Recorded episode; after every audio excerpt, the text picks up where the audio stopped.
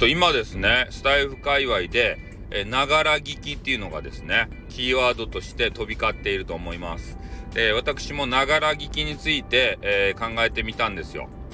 で、確かに、えー、何かをね、作業しながら、まながらで聞いて、えー、やれるということで言えば、もうスタイフ最適ですよね。うん、画面にね、注目しなくていいんですよ。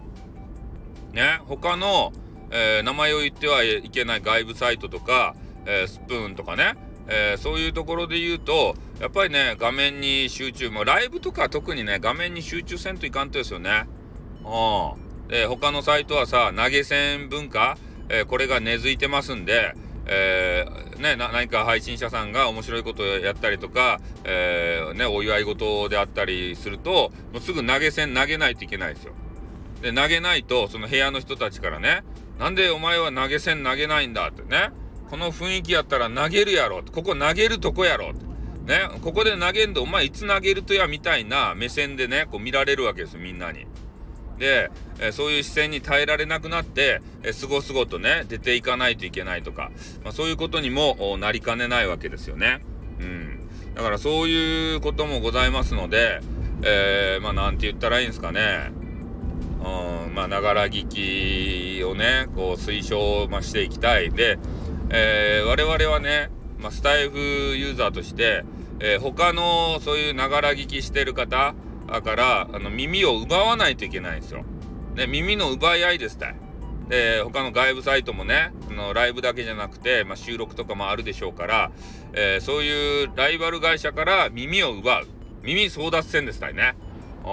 ん。で、なんか昔何かのゲームで、えー、敵を倒した後にね、えー、戦利品として相手の耳をこうちぎってからね、えー、それをアイテムとしてね、あの、取るという、そういうなんか残虐なゲームあったんですけど、耳の奪い合いでした。まあ、そんなことじゃないけどね、そのゲームみたいに。耳をよこせって言ってね、耳をこう、引きちぎるわけじゃないんですけど、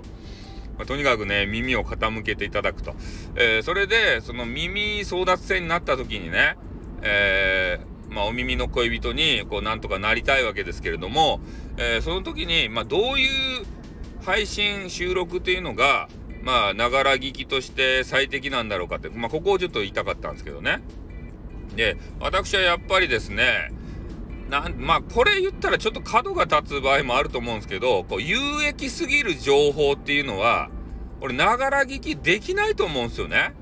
だからえー、SPP あたりのね、あのク、ククソさん ?SPP クソさんっていう方いるじゃないですか。あの方の話がね、もう毎回のように出るんですけど、えー、それだけ注目してるんですけどね。で、あの方の話で言うと、もう有益的すぎてね、もう、ながら聞きできないんですよ。もう、な、なんならメモ取りたいぐらいある。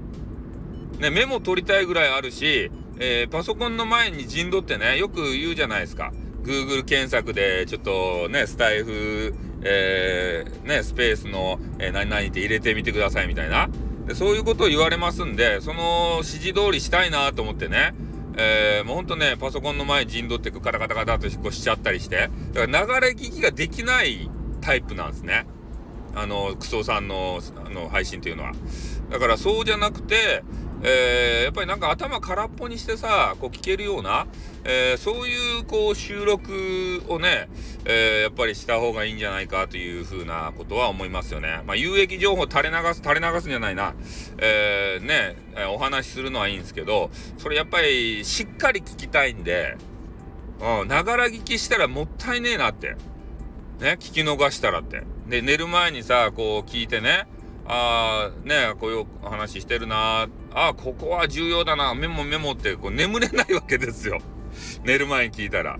そうじゃなくて、もう、な、なんていうか、有益じゃない情報の方がいいっすね。ながら聞きする。俺はそういう風に思いましたね。うん。寝る時とかさ、なんか、